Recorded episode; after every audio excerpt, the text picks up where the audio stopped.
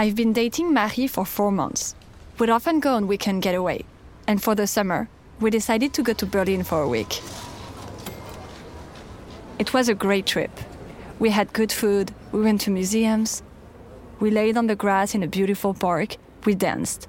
But after we got back, I broke up with her. It was eating me up that I wasn't giving her what I was supposed to, what she deserved. If it didn't work with her, how could it ever work with anyone else? The situation had to change. I had to change. So I decided to go to therapy. I was hoping it would help me uncover a suppressed sexual trauma. I know, it's not something one should hope for. But back then, people would often tell me, maybe you have a trauma, like you've been assaulted or something, and that's what's blocking you. It wasn't just random people at parties. I've read or heard this many times in the media. Experts would explain that it's unlikely that one would feel no sexual attraction. For example, I remember reading a question from a reader in a popular French psychology magazine from 2009. I've never had sexual intercourse. I don't feel the desire or the need for it. If I'm attracted to certain men, this attraction is more spiritual than physical. I don't understand if I am unconsciously scared of having sex or if I really have a problem of asexuality. This frightens me because I don't want to end up alone. She was about my age at the time. And the response from the expert was The difficulty can come from the way you learned sexuality. It's as if sexuality is a foreign language that you don't speak. Like any learning process for a foreign language, you need help. And a therapist could teach you how to rediscover this sexuality in you. Everywhere I looked, the consensus was I needed to get professional help. Up until then, I'd found this advice ridiculous. My lover's got no money, he's got his strong beliefs. My lover's got no I've been like that since I was a teenager. So, what would that mean?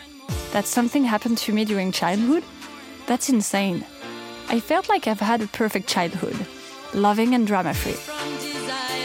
But my romantic future was in danger. I had to try everything.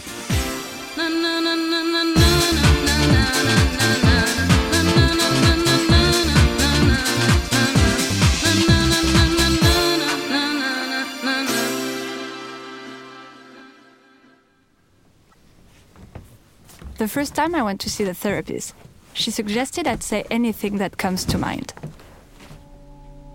I had no idea what could have caused me sexual trauma, so I talked about everything how terrible middle school was, my relationship with my parents, my past experiences with men, my anger, my sadness, Marie, everything.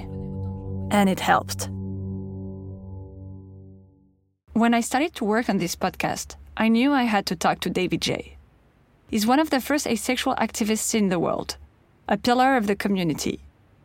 He told me that the assumption that an absence of sexual desire is due to trauma has its origins in psychiatry.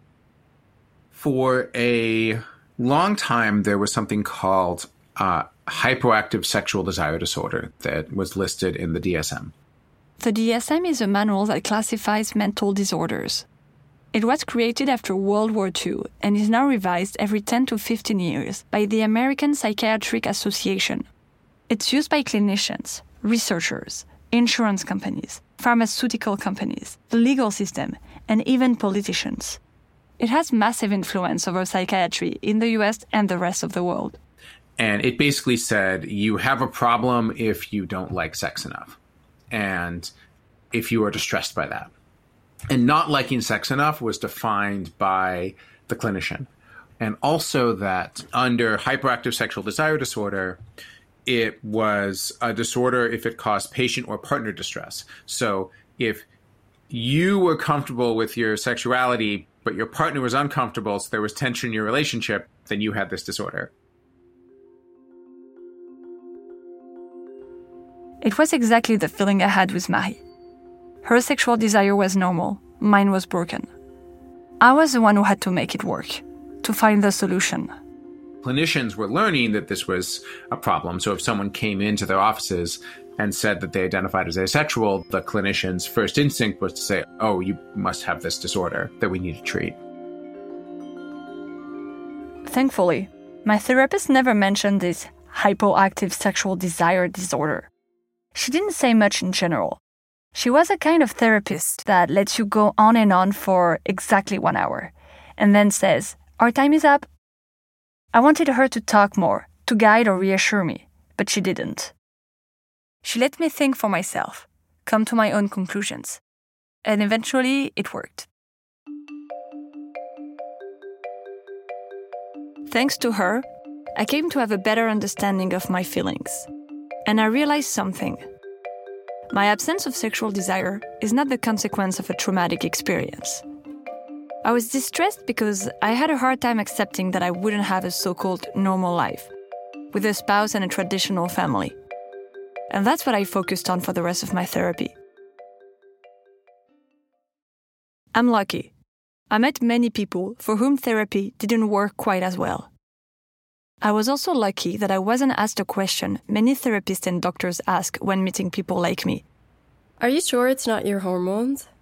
Maybe it's because of the pill. Or the side effect of a drug you take?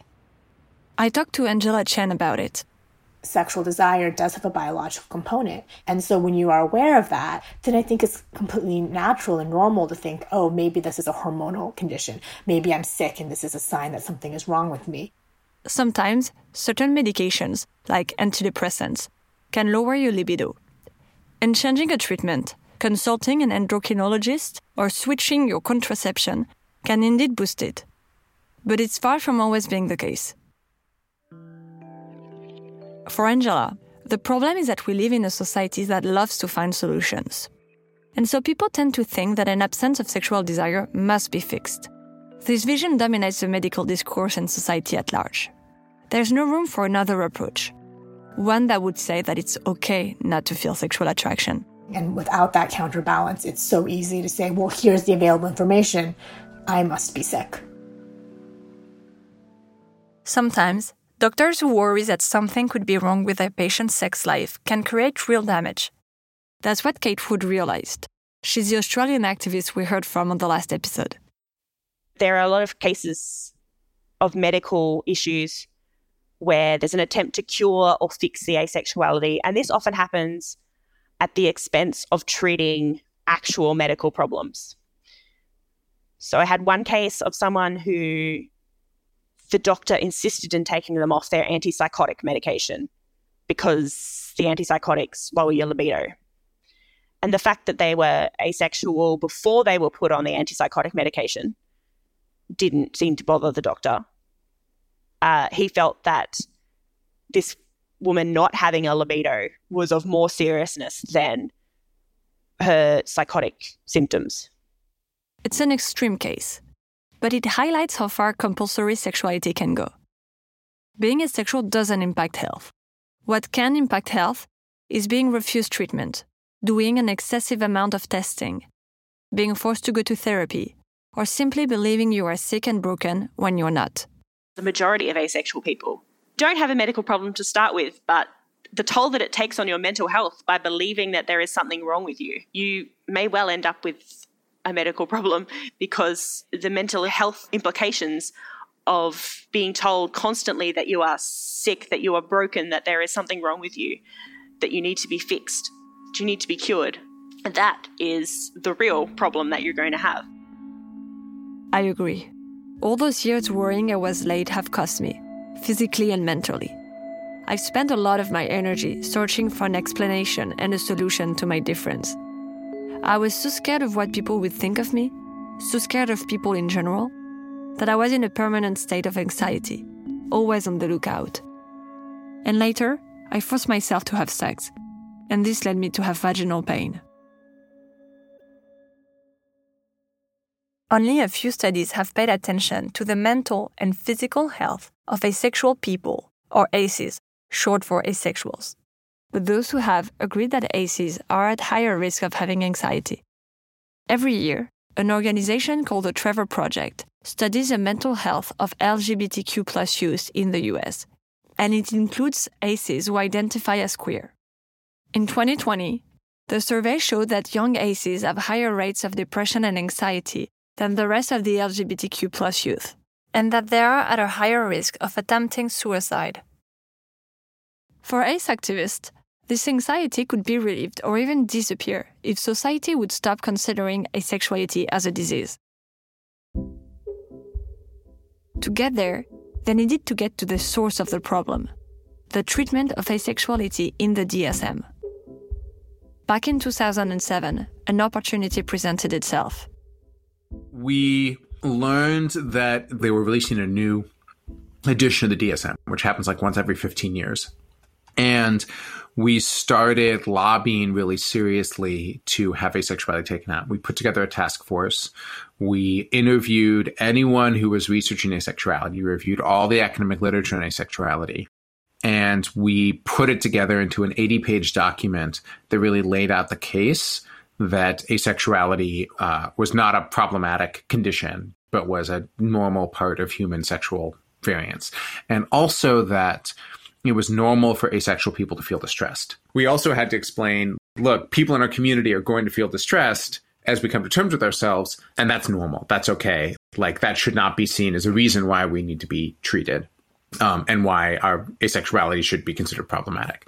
We were really lucky in that one of the people on that committee, Dr. Lori Brotto, was one of the leading researchers on asexuality in the world. And so between her efforts and what we'd put together, we were able to get them to change it pretty seriously. In the latest edition of the DSM, that was published in 2013, the hypoactive sexual desire disorder has disappeared. It wasn't a perfect victory, though. The disorder has been replaced by a new one the female sexual arousal and inhibition disorder. This is about specifically women who used to be interested in sexuality who have lost their interest. The reason that that was there is that the pharma companies wanted to sell drugs to women. Since the release of the DSM 5, a couple of companies have indeed released libido booster drugs for women. And David isn't the only one to think the DSM is influenced by the pharmaceutical lobby. Psychiatrists and psychologists have criticized the DSM for conflicts of interest. And that's because almost 70% of the DSM 5 authors have reported financial relationships with pharmaceutical companies. So there were a lot of mixed feelings around that victory. Removing a definition from a dictionary doesn't change how people think. Not overnight, at least. And even if it did, many don't even know that the hypoactive sexual desire disorder has been removed from the DSM and you can still find its definition pretty much all over the internet. ACT ACES, the association Kate Wood is a member of, studied a collaboration with the Australian National University to educate future doctors about asexuality. Although there are services out there, there are groups out there that can support you when you're asexual, you have to know that you're asexual. And how are you going to know if you've never heard of it? And to have a doctor aware of asexuality and to have a doctor say, okay, we can look at your hormones, we can do this, we can do that, but are you aware that there's actually a sexual orientation? It's called asexual, it's perfectly normal. This program is still in its initial stages, but it could have a large impact. I'm hoping certainly that with more informed doctors, it can maybe filter through the community more in that way. A doctor doesn't just share their knowledge in a surgery, or in the hospital, a doctor shares what they know in the general community. A doctor tells what they know in all kinds of social situations, and people listen to a doctor. Such training programs should also be available to psychologists, couples therapists, and sex therapists. Ideally, they would stop saying to someone who's ace to make efforts to have sex in their relationship. And they would focus instead on helping them accept who they are and improving communication with their partners a really good example is Dr. Lori Brotto, who I mentioned, who's this leading researcher in asexuality. The way that she would treat people was with mindfulness. She would give people exercises around meditation and getting in touch with their own body. And, and she would, you know, give them exercises around communicating their desires in a way that was open without shame. That doesn't turn us into a sexual person. That turns us into a happier ace person we'll have like if we want to cuddle we'll have better cuddling and so i think the best treatments are like that right? They work for sexual people, they work for ace people, they put us more in touch with ourselves in an authentic way.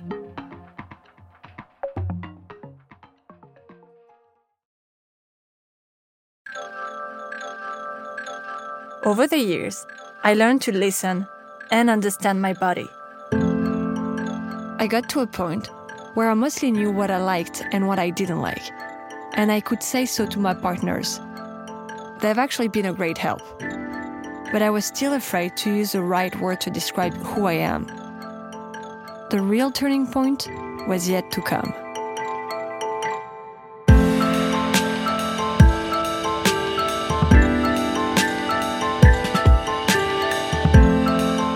Free from Desire is an original podcast by Paradiso Media, written and narrated by Aline Laurent Mayard, produced by Suzanne Collot and by me, Yael Evan-O, with additional production support from Morgan Jaffe and Molly O'Keefe.